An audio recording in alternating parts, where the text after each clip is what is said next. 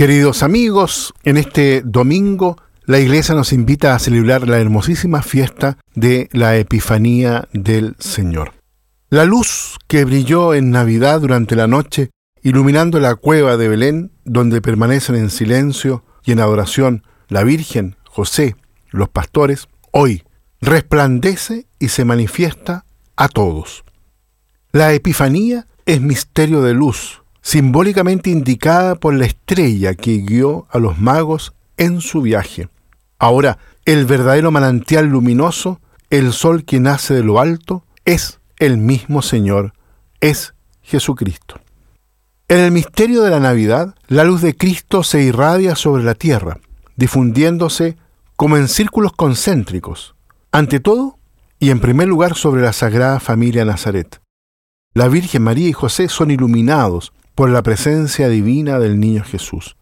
La luz del Redentor se manifiesta luego a los pastores de Belén, para que, advertidos por el ángel, acuden enseguida a la cueva y encuentran allí la señal que se les había anunciado, un niño envuelto en pañales y acostado en un pesebre.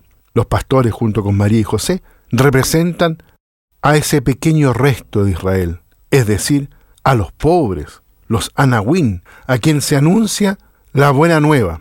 Por último, el resplandor de Cristo alcanza a los magos, que constituyen las primicias de los pueblos paganos.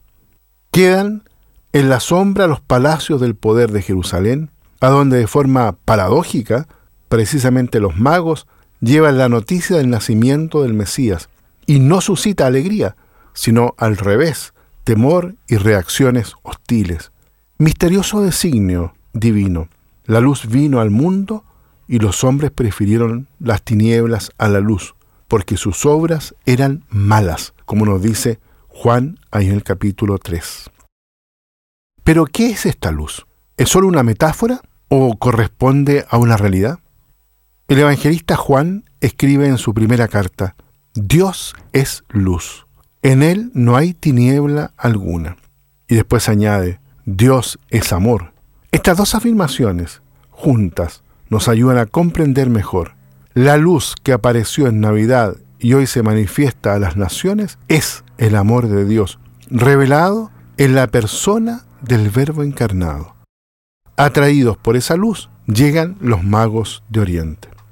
Por tanto, en el misterio de la Epifanía, junto a un movimiento de irradiación hacia el exterior, se manifiesta un movimiento de atracción también hacia el centro, con el que llega a plenitud el movimiento ya inscrito en la antigua alianza.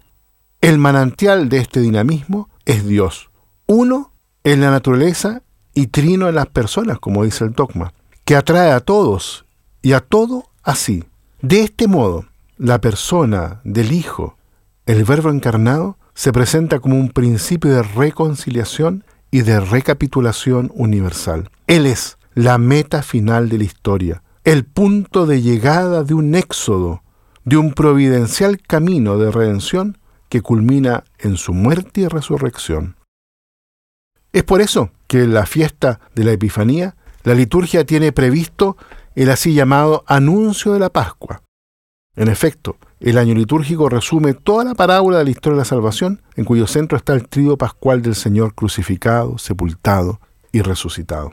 En la liturgia del tiempo de Navidad se repite a menudo como estribillo el versículo del Salmo 97. El Señor da a conocer su victoria, revela a las naciones su justicia.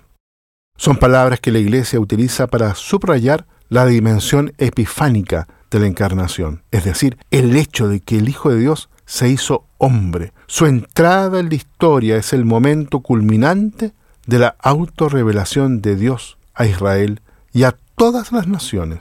En el niño de Belén, Dios se reveló en la humildad de la forma humana, en la condición de siervo, más aún de crucificado. Esta es, queridos amigos, la gran paradoja cristiana. Es justamente este ocultamiento que constituye la manifestación más elocuente de Dios. La humildad, la pobreza, la ignominia, la pasión nos permiten conocer cómo es Dios verdaderamente.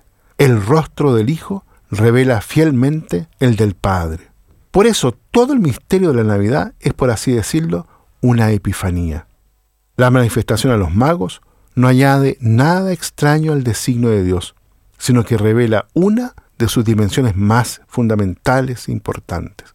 Es decir, que también los gentiles son coherederos, miembros del mismo cuerpo y partícipes de la promesa en Jesucristo por el Evangelio. Bien, queridos amigos, en este domingo entonces de la Epifanía del Señor, los quiero invitar para que juntos nos dejemos atrabar por este movimiento de amor al cual Dios nos quiere introducir. Porque estando en esa dinámica vamos a poder también en Cristo Jesús ser luz para otros y en fondo para todos. Y así poder llevar y prolongar la tarea evangelizadora de la iglesia. Que Dios los bendiga a todos y a cada uno.